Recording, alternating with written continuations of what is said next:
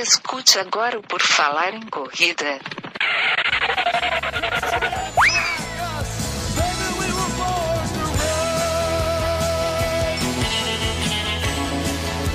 Are you ready to run?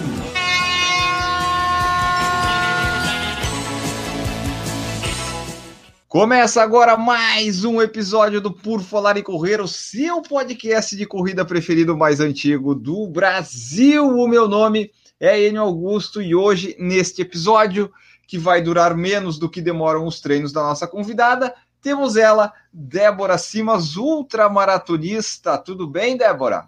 Oi, boa noite, galera. Tudo bem, sim. Maravilha! Hoje a nossa conversa é com ela. A Débora é ultramaratonista, recentemente conquistou o, o recorde sul-americano brasileiro de corrida em esteira e tem uma longa trajetória aí correndo e correndo ultras e a gente vai conversar aqui com ela neste episódio do Por Falar em Correr.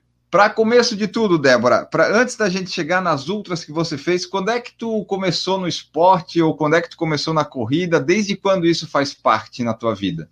A corrida já faz parte da minha vida desde 2000, é, 2000 não, há 15 anos atrás, é, de 33 para 34 anos, eu comecei a correr. E a minha primeira prova foi uma maratona. Eu treinei três meses e, na verdade, eu ia fazer uma prova de nove. Aí minha antiga treinadora viu que eu tinha resistência, teve esse estalo viu que eu tinha resistência para provas longas e acabei me inscrevendo na maratona. E minha primeira maratona foi aqui em Florianópolis mesmo.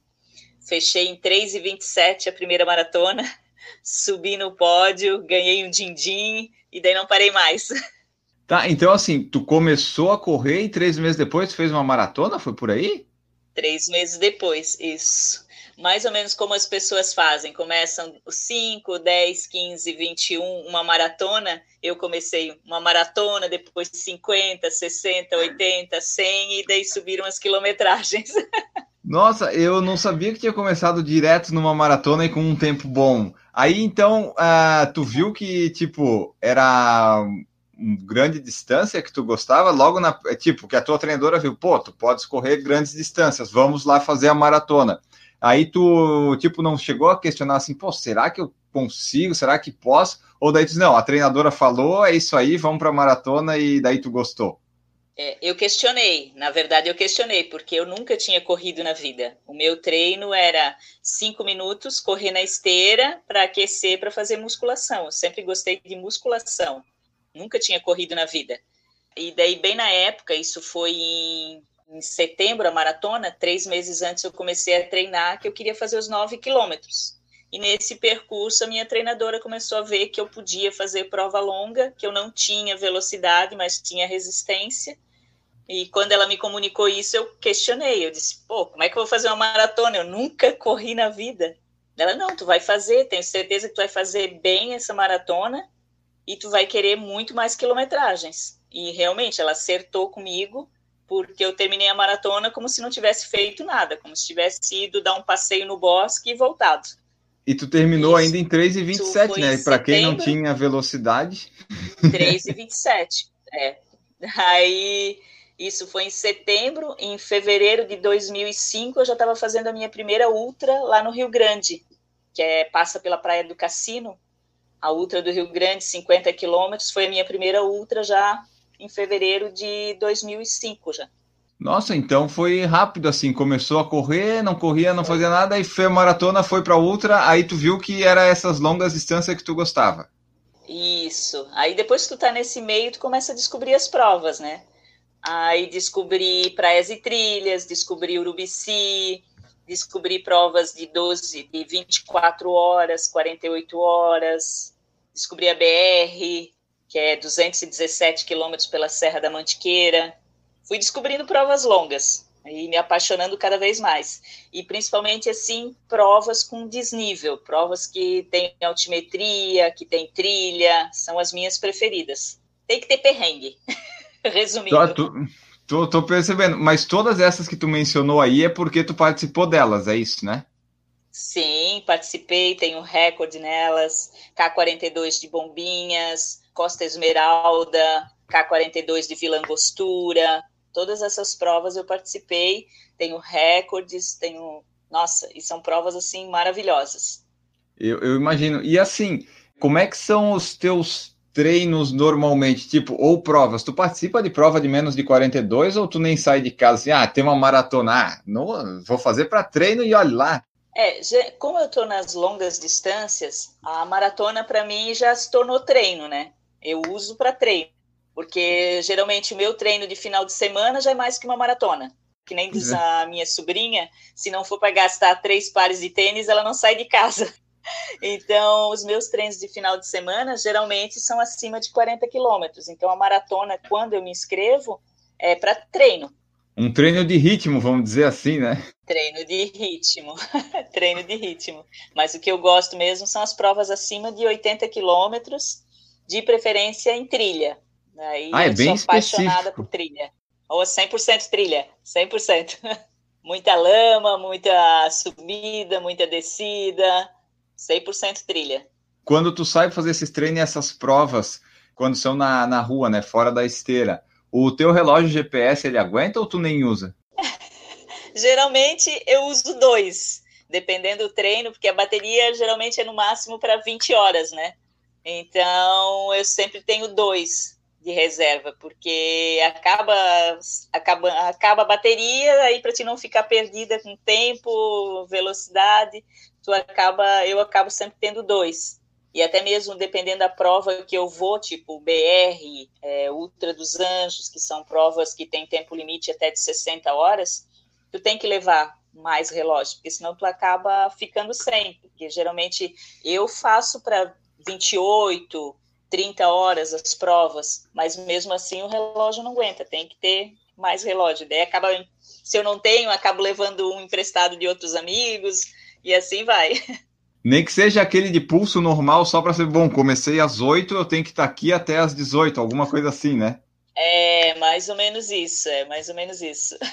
E assim, e os pares de tênis, como é que funciona? Tipo, tu usa eles até eles furar, gastar, eles gastam rápido, como é que é? Porque se a pessoa sai para fazer sempre 50, 60 por fim de semana, deve gastar bastante os tênis, né?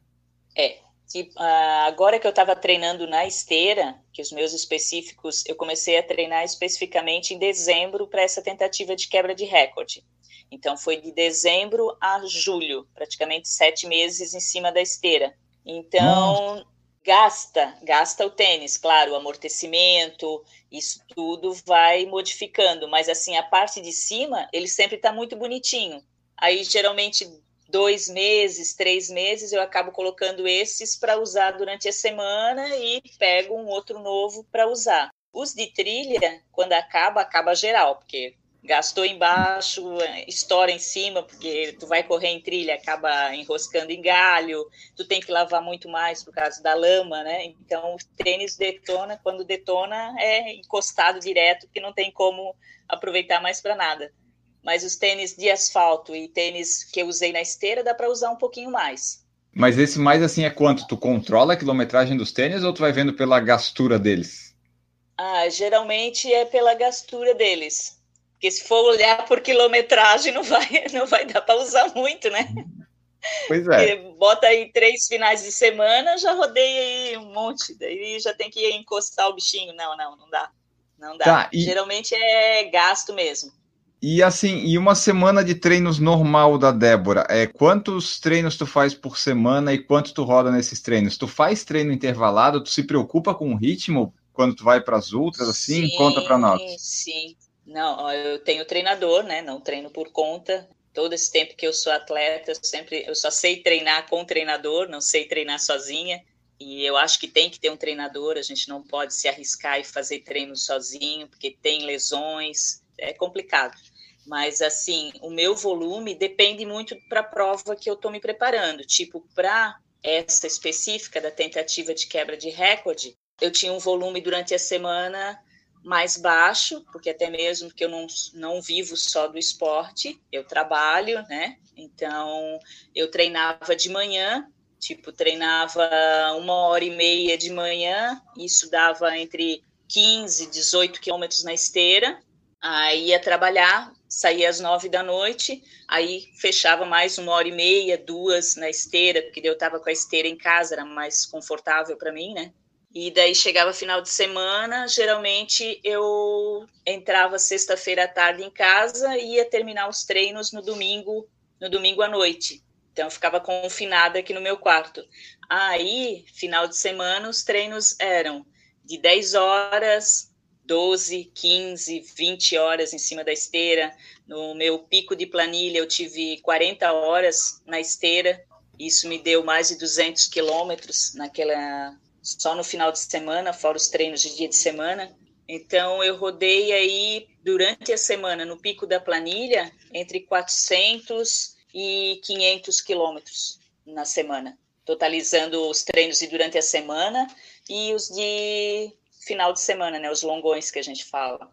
Aí, mas antes, é, eu até vou, logicamente, vou abordar essa parte da tua tentativa da, do recorde da esteira, mas assim, é, quando tu vai para do recorde da esteira, não digo, mas nessas outras provas é, que eu perguntei, tu se importa com o ritmo, que na outra o pessoal às vezes é, vai mais relaxado, né? Mas tu, como tá sempre lá na frente, ganhando e fazendo pódio e recordes, é, tu te importa com o ritmo quando sai para largar? Tu controla alguma coisa ou tu vai meio assim do jeito que dá? Sim, não, não, não geralmente as largadas, como é uma prova longa, eu costumo dizer que eu gosto de prova longa porque tu tem tempo para administrar tudo, né? Então eu largo na minha, bem de boa, e depois eu vou subindo. Tanto que os meus treinos eu também tenho treinos intervalados, né? Não é só aquela coisa de sair para correr e fechar a quilometragem ou fechar o tempo. Não, faz treinos intervalados, faço treinos de tiro, claro que para ultramaratona os, os tiros já são mais longos, né, mas também faço. Isso também é trabalho que tem que fazer para te melhorar. De quanto mais ou menos os tiros são? Assim, um exemplo ah, os de. Os meus tiros são de, de mil para cima, mil, dois mil, cinco mil. E daí são tipo assim, três, quatro, não, dez, quinze repetições. É, quando, quando é de mil, geralmente é dez. Quando é de dois mil, geralmente cinco. De cinco mil, dois, três. Ah, que legal. E daí roda mais trocentos quilômetros, é bem legal. E olha só, tu falou que gosta mais do, da trilha do que do asfalto, mas entre sair na rua e correr na esteira, qual que tu prefere? Olha, eu tenho gostado muito de treinar em esteira, porque tu tem ali tudo, é, a velocidade controlada, a temperatura, né? Então é, é muito melhor. E até mesmo tu fazer treino de ritmo na esteira é bem interessante. Tiros, que tu tem um controle melhor, né? Claro que na rua, os treinos na rua são bem melhor, porque tu tem a paisagem, o treino acaba passando mais rápido. Mas se tu fizer um treino na esteira, tu tá trabalhando outras coisas também, até mesmo o teu psicológico, porque eu vejo assim, ó, se eu não tivesse treinado tanto tempo na esteira, como eu treinei, seria mais complicado de eu ficar aqueles sete dias. Porque tu tem que treinar o teu psicológico também para aguentar ficar naquele ambiente. É bater o recorde na esteira, tu tem que treinar na esteira, né? Não dá para fazer diferente. É, no início, quando eu comecei os treinamentos, até mesmo para mim me adaptar a esse volume de treino na esteira, eu tinha treinos na rua. Meu treinador colocava treinos na rua e treinos na esteira quando chegou isso em dezembro, aí quando chegou em março, os meus treinos daí ficaram só na esteira. Aí eu não tinha mais treino na rua, aí simplesmente eu saí da rua e fiquei confinada no meu quarto. Mas a princípio ainda eu tinha uns treinos na rua no início. Tá, então agora vamos aproveitar para falar, já que a gente já falou um pouco, mas vamos falar agora especificamente sobre isso. A Débora ela é campeã do Mil Quilômetros Brasil, lá 10 dias no Rio de Janeiro, a única mulher a terminar a prova que é um feito bem impressionante, né? Que eu quero que tu fale dele também. E vamos falar também desse recorde na esteira que a Débora fez em uma semana 800 quilômetros na esteira. Ela ficou sete dias, né, Débora, em cima da esteira lá no shopping correndo. Sete dias. E eu quero que tu fale especificamente dessas duas provas que estão na tua bio do Instagram para falar a particularidade de cada uma delas e treinamento e como é que foi fazer essas provas. E depois eu quero entrar em alguns detalhes dela. Os 1000 km Brasil, quando eu, quando eu me inscrevi, na verdade, para o 1000 km Brasil, eu já estava inscrita no Guinness. Eu resolvi fazer o 1000 km como experiência, que seriam 10 dias essa prova, 10 dias em volta ao Lago Azul, lá em Engenheiro Paulo de Fronten. e era uma volta de 1.200 metros. Então eu disse eu vou lá fazer essa prova para ver como é que o meu corpo vai reagir, para depois eu realizar a tentativa de quebra de recorde. Mas eu já estava inscrita já no Guinness nessa época. Aí fui lá, só que o diferencial é que na prova dos mil eu me inscrevi, treinei, trabalhava, treinava e fui lá realizar a prova. Na tentativa de quebra de recorde, foi totalmente diferente. Além de eu treinar, trabalhar, eu tinha que organizar toda aquela estrutura que estava sendo vista ali. Eu saí atrás de tudo, desde o tênis que eu usei, a esteira, tudo, tudo que vocês estavam vendo ali, eu que organizei. Então foi muito mais trabalhoso. Tu pensa assim, tu tem que trabalhar, tu tem que treinar e ainda organizar um evento só para ti. Então foi punk, assim, mas valeu a pena. E o 1000 km, voltando aos mil, foi uma prova maravilhosa, assim. Dez dias em volta àquele lago, é, virou uma família, assim, todos os atletas que estavam lá, a organização, a comunidade que mora em volta àquele lago, então virou, assim, uma família, era uma, era uma união tão grande, um, uma parceria, assim, de todo mundo torcer por todo mundo, um ajudava o outro para chegar até o final. Foi incrível, assim, aquela prova. A energia lá no lugar, assim, foi incrível. E foi uma experiência maravilhosa, porque tu tinha das seis da manhã às dez da noite para fechar os 100 quilômetros. Tu não podia fazer menos que 100. E se tu fizesse a mais, tu ia acumulando uma gordurinha, para no último dia tu não precisar fazer os 100, ter uma quilometragem menor. E eu larguei larguei na minha lá, e a minha, a minha pretensão era até o quarto dia fazer os 100 básico, não fazer um quilômetro a mais, estar tá sempre bem descansada, terminar, tomar banho, comer, fazer uma fisioterapia e dormir. Eu dormia lá de três a quatro horas para estar tá inteira no outro dia. E era incrível assim como o sono era recuperador. No outro dia eu estava muito bem, como se nada tivesse feito assim na, na noite horas, né? anterior. Né? É. E fui levando assim a prova. Quando chegou no quinto dia, eu estava sozinha de mulher na prova. Todas as outras mulheres já tinham desistido por uma coisa ou por, por outra, e eu estava sozinha. Aí eu pensei comigo, eu disse, bem, se eu estou sozinha na prova, não tenho mais ninguém para disputar comigo, eu vou, eu quero chegar no último dia. Já estou aqui no quinto dia, então eu vou fazer de um tudo para chegar no último dia. Só que eu não vou fazer mais um quilômetro a mais. Eu vou correr o meu 100 básico todo dia, continuar fazendo isso, que eu quero estar inteira para o último dia. E uhum. assim eu fiz. E foi muito legal assim. E diferente do shopping, lá a gente teve chuva, a gente teve vento, a gente teve sol. A, a, maior parte dos dias foi sempre de sol. A gente teve um dia só de chuva lá. Chuva, vento e neblina. Foi um dia assim que já amanheceu nublado e com chuva e foi assim o dia inteiro. Aquele dia foi bem punk assim pra gente, porque ficar o dia inteiro correndo na chuva e com frio é, tinha que ser bem forte, assim. Mas correu tudo bem, assim. O final foi muito lindo, porque eu era a última a chegar, todos os outros homens já tinham terminado a prova, e eu passei uma, pelo Márcio e perguntei se o carro da polícia que estava lá podia ser a madrinha da prova.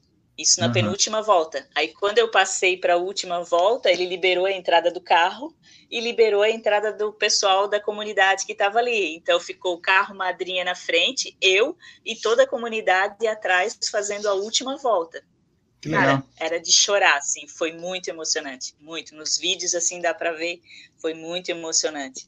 Aí cheguei, dei entrevista, abracei a galera, nossa, foi uma emoção, assim, nossa, inesquecível. E diferente da, da prova da esteira, ali eu estava num ambiente totalmente controlado, sem vento, a velocidade controlada, eu que controlava a velocidade.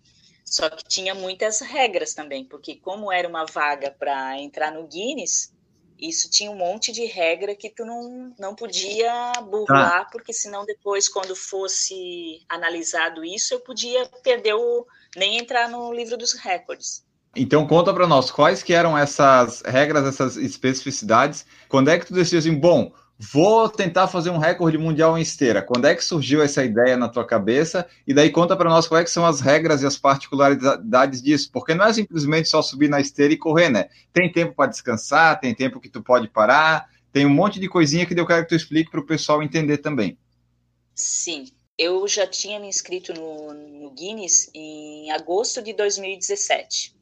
Aí eu só que eu não tinha marcado a data ainda. Daí quando eu voltei do mil, eu marquei a data. Aí eu disse não, vai ser agora em julho, até eu queria colocar em dezembro pela data do meu aniversário, mas daí tinha dois porém. Dezembro é época de férias, eu não ia conseguir todas as pessoas que eu precisava para me ajudar. E outra, dezembro é época de festas e daí o shopping não ia liberar o espaço, né? Ia ser complicado. Então eu disse não, dezembro não pode ser. Aí ajustamos para julho e daí comecei a correr atrás de local, de juízes, que eu precisava de 84 juízes, já que eu não teria o pessoal do Guinness aqui.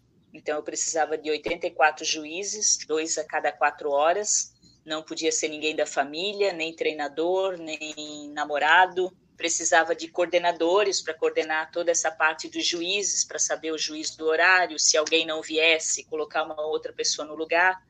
Precisava de coordenadores para minha alimentação, para mim não ficar subindo e descendo o tempo inteiro da esteira. Então, eu tinha seis coordenadores que coordenavam os juízes e seis que coordenavam a minha alimentação, para mim não passar nem fome nem sede nesses sete dias e tinha mais a parte médica com um cardiologista que passava todos os dias lá e media minha pressão e via se eu estava apta para continuar e dava um laudo que depois eu tinha que anexar as provas para mandar para o Guinness no caso de um recorde. Tinha dois fisioterapeutas, um cardiologista, uma nutricionista e uma enfermeira. Dentre outras regras, eu tinha que estar 22 horas em cima da esteira e teria, no caso, duas horas para para descansar, que no caso não daria, porque essas duas horas ainda eu tinha que contar com as horas que eu tinha para ir ao banheiro, para fazer uma fisioterapia, para fazer uma massagem, então acabava sobrando muito pouco para dormir. E esse foi o bicho-papão que pegou mais, porque diferente dos mil, lá eu dormia três, quatro horas e acordava uhum. renovada. Ali eu estava dormindo uma hora, uma hora e meia, Aí o bicho pegou feio, do quarto para o quinto dia, assim, eu estava esgotada, não esgotada fisicamente, mas assim, o sono. O sono me derrubou literalmente da esteira. Foi, foi impressionante, porque mesmo com sono assim, tu conseguiu ficar na esteira até o final, né? É, é, uma, é um trabalho mental e físico difícil isso, né? Sim, sim.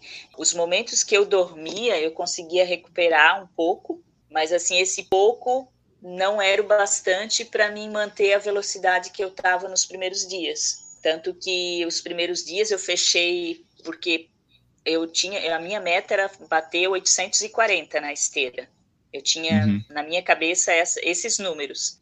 Se tu fizer as contas para 22 horas, isso em sete dias, daria 120 quilômetros por dia, a cada 22 é horas.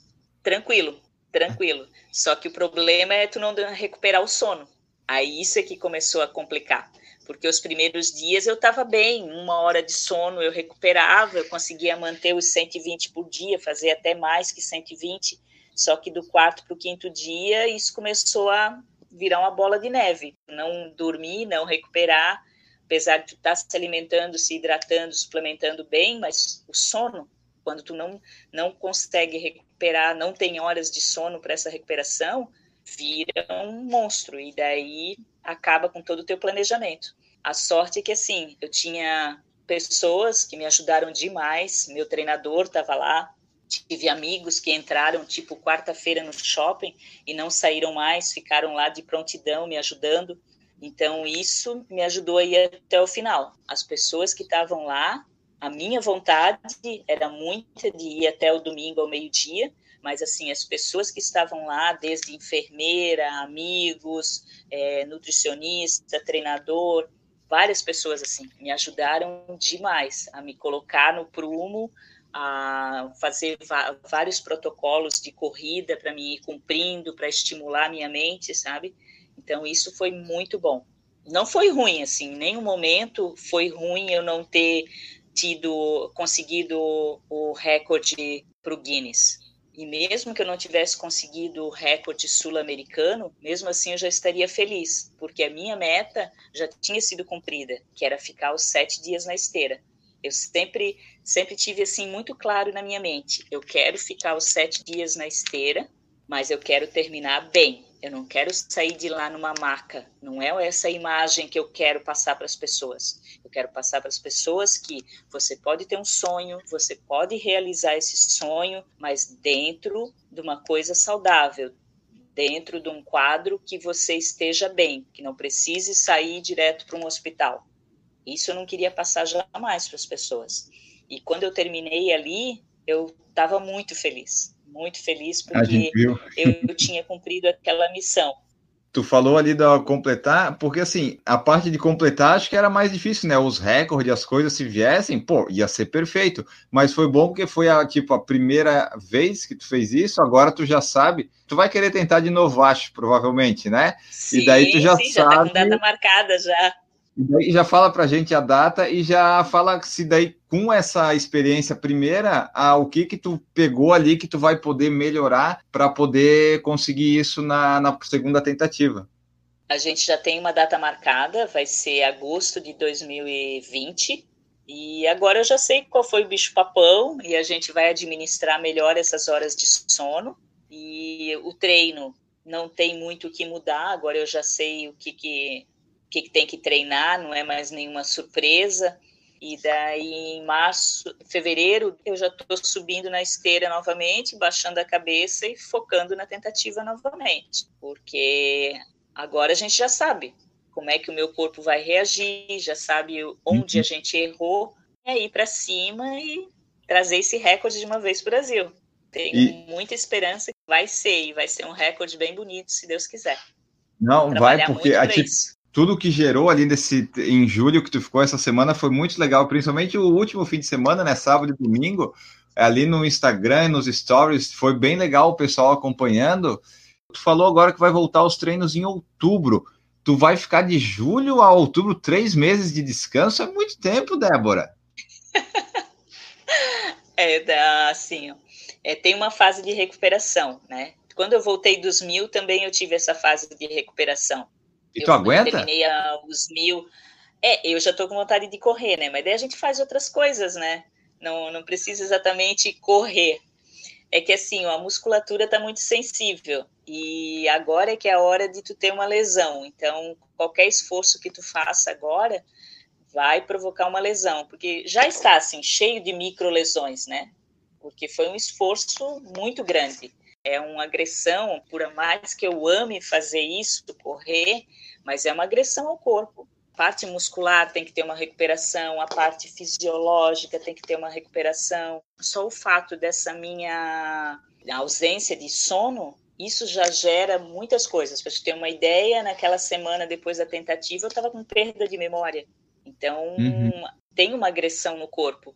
Primeira noite Depois de sono da, foi quando? da tentativa, é, todo mundo acha que eu dormi tipo um, um 24 horas direto. Não, é sonos picados, porque eu já estava acostumada a dormir pouco, né? Então eu dormi depois da tentativa eu dormi quatro horas direto, aí depois dormi mais cinco horas direto e assim foi indo durante a semana mas era incrível assim como durante aquela semana pós tentativa qualquer canto que eu me encostasse assim não dava dois minutos eu estava apagando por causa do sono e eu sinto assim que não está normal aí do meu sono tá assim qualquer lugar se eu tiver oportunidade eu deito e durmo tranquilamente assim por três quatro horas tranquila tem toda essa recuperação, né? E eu respeito muito. Por isso que há 15 anos que eu sou atleta e nunca tive uma lesão grave. Não sei o que é canelite, para te ter uma ideia. Eu respeito muito esse tempo de descanso pós-prova. Que legal. Para a gente encerrar aqui, tem que trazer, eu acho que é importante, é todo o pessoal, a equipe que te acompanha de profissionais e também todos os teus apoiadores, é quem que te ajudou nesse negócio todo e quem que te ajuda, porque eu acho que é importante, porque assim, tu falou que trabalha, e até eu queria ver é, como é que tu consegue assim ficar uma semana, dez dias. Tu te, tem que combinar tudo isso com o trabalho também para poder faltar essas coisas, né? É, eu tenho uma lanchonete dentro da academia aqui em Floripa E geralmente, quando eu tenho essas provas longas, tipo mil, agora tentativa, que eu tive que me ausentar vários dias, aí eu sempre tenho uma, uma funcionária extra que vai lá e fica para mim aquela semaninha. Ou quando eu tenho que viajar para provas aqui, pré, aqui mais próximo, que tem que me ausentar na sexta-feira, aí ela também fica lá para mim. Para essa, para tentativa de quebra de recorde, várias pessoas me, me ajudaram, principalmente o meu apoiador da esteira, Cristiano, ele foi assim uma peça chave nessa tentativa. Acho que sem ele assim as coisas ficariam muito mais difíceis, porque ele apareceu assim numa hora exata assim e abraçou, eu digo que ele abraçou a ideia assim de uma espontaneidade, de uma rapidez que nem é eu acreditava, sabe? ter uma esteira adequada exatamente o que tu precisava em casa, porra, isso é importantíssimo pro teu objetivo, né? nem fala. Tipo, ele, eu falei, conversei com ele numa terça-feira, numa sexta-feira a gente marcou reunião. Quando foi na outra semana, ele já estava mandando a esteira aqui em casa, uma esteira nova da Reebok, foi montada aqui em casa e ficou de fevereiro a julho. E depois foi uma das esteiras que eu corri lá no, no shopping, que ela já estava bem amaciada, né? Imagino teve aí o pessoal da esteira, daí quem mais que te apoiou e a tua equipe, assim, nutricionista, treinador, só para dar um crédito também, né? Porque a gente nunca consegue fazer nada Sim. sozinho. É, não, eu acredito nisso. Ninguém chega a lugar nenhum sozinho. Eu tenho pessoas que já me acompanham há longo tempo, que é a minha nutricionista, Janaína Porto Alegre, o meu treinador desde 2011, Paulo Domingos, que tem assessoria Sprint aqui em Floripa, dois fisioterapeutas, Giovanni Crespi e Fernanda Ávila, a enfermeira Magda Chagas, que também já, já tinha cuidado de mim lá nos mil. Aí de apoios, eu tive a Fit For, né, da esteira, a Dux, que é de suplementos, a Racer Academia, que foi o meu, o meu primeiro apoio desde que eu comecei a correr, e é onde eu tenho a lanchonete aqui em Floripa. Tem a Olímpicos, que eu corri com tênis da Olímpicos lá, eu, eles me enviaram uns seis pares para mim provar e ver qual que eu ia me adaptar melhor. E qual que se adaptou melhor? Eu o me tênis. adaptei melhor com o modelo que eles fizeram alusivo à maratona do Rio. Legal. É um tênis excelente. Acho que, é, acho que eram esses. E, claro, toda a minha equipe, porque 84 juízes e mais 12 oh. coordenadores, e cada um, assim, fez o seu papel, assim, divinamente.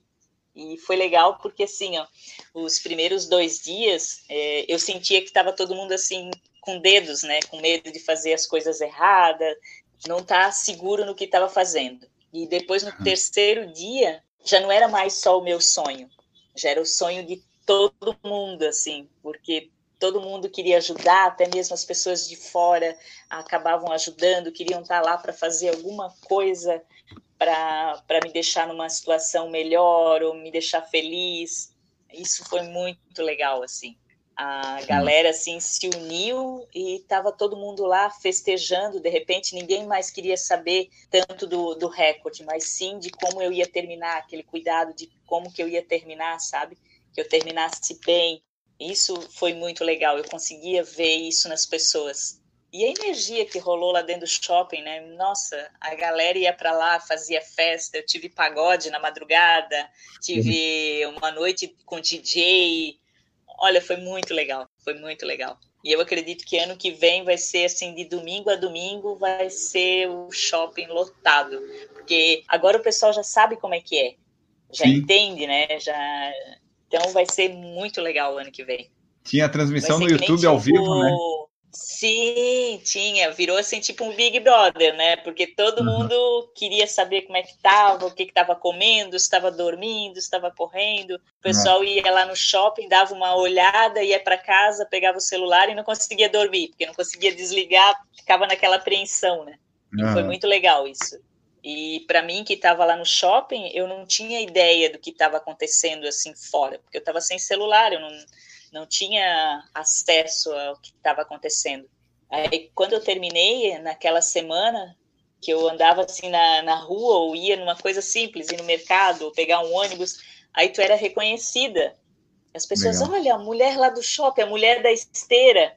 Aí queriam falar, queriam perguntar, saber se eu estava bem, bater foto. Eu achei muito legal isso. E ficava assim, até às vezes constrangida, porque eu dizia, meu Deus do céu, tudo isso acontecendo, eu não tinha noção do quanto uhum. tinha abrangido assim essa, essa tentativa de recorde. Mas foi legal. Uhum. E o mais legal de tudo é tu conversar com as pessoas e elas dizerem: olha, tu mudou a minha vida. Eu, tô, eu me matriculei na academia por causa de ti. Eu te vi lá correndo e agora eu vou fazer academia também. Isso é muito legal. E assim, ó, para a gente terminar de vez aqui essa live, terminar a conversa, porque tu tem que ir lá, senão tu vai ter que ir correndo e não é bom correr ainda, ir lá para casa da sua mãe. Depois do desafio, tu voltou a comer assim, o que que tu comeu? O que, que foi a primeira coisa que tu comeu, que tu queria comer depois de ficar sete dias comendo picadinho na esteira? A minha alimentação não foi ruim na esteira, foi boa. Foi papinhas, era toda alimentação, só que era liquidificada. Aí fica tipo uma sopa mais grossa, assim, e tinha todos os nutrientes que eu precisava. A única diferença é que a digestão era mais rápida do que tu pegar e comer um macarrão, um nhoque, qualquer outra coisa e ter toda aquela digestão lenta, que dá um soninho ainda, e consumir energia, né? E tudo que eu tinha que economizar era minha energia ali, não podia ficar gastando ela. Mas depois da tentativa, o que eu comi primeiro foi uma, um prato de macarrão ao sugo. Tava Boa. maravilhoso. Ter a sensação hum. assim de mastigar, sentir todos os sabores é muito bom depois de sete dias. Doeu o maxilar depois uma lasanha. Não, não. O maxilar já estava doendo de tanto ficar rindo lá no, no shopping, porque eu estava rindo para todo mundo, eu mandava beijinho, eu acenava, aí estava. Isso aqui, 40 minutos, nosso equivale a um treino de... curtíssimo da Débora, mas ela tem horário, ela tem compromisso, vai viajar agora, agora há pouquinho. Vamos só encerrar aqui, então, pessoal. Se vocês gostaram da nossa conversa, você manda os feedbacks para mim no PFC, lá no Por Falar em Correr, manda para para Débora, ela vai passar agora aqui os contatos dela.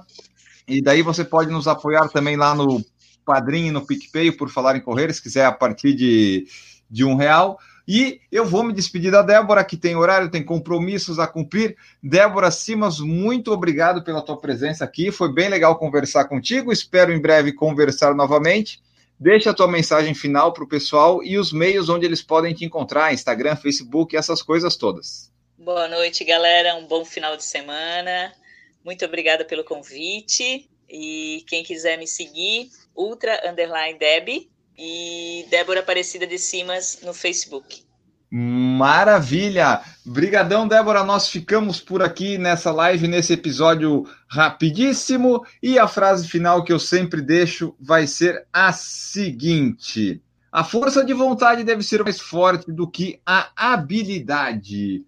Um grande abraço para vocês e tchau!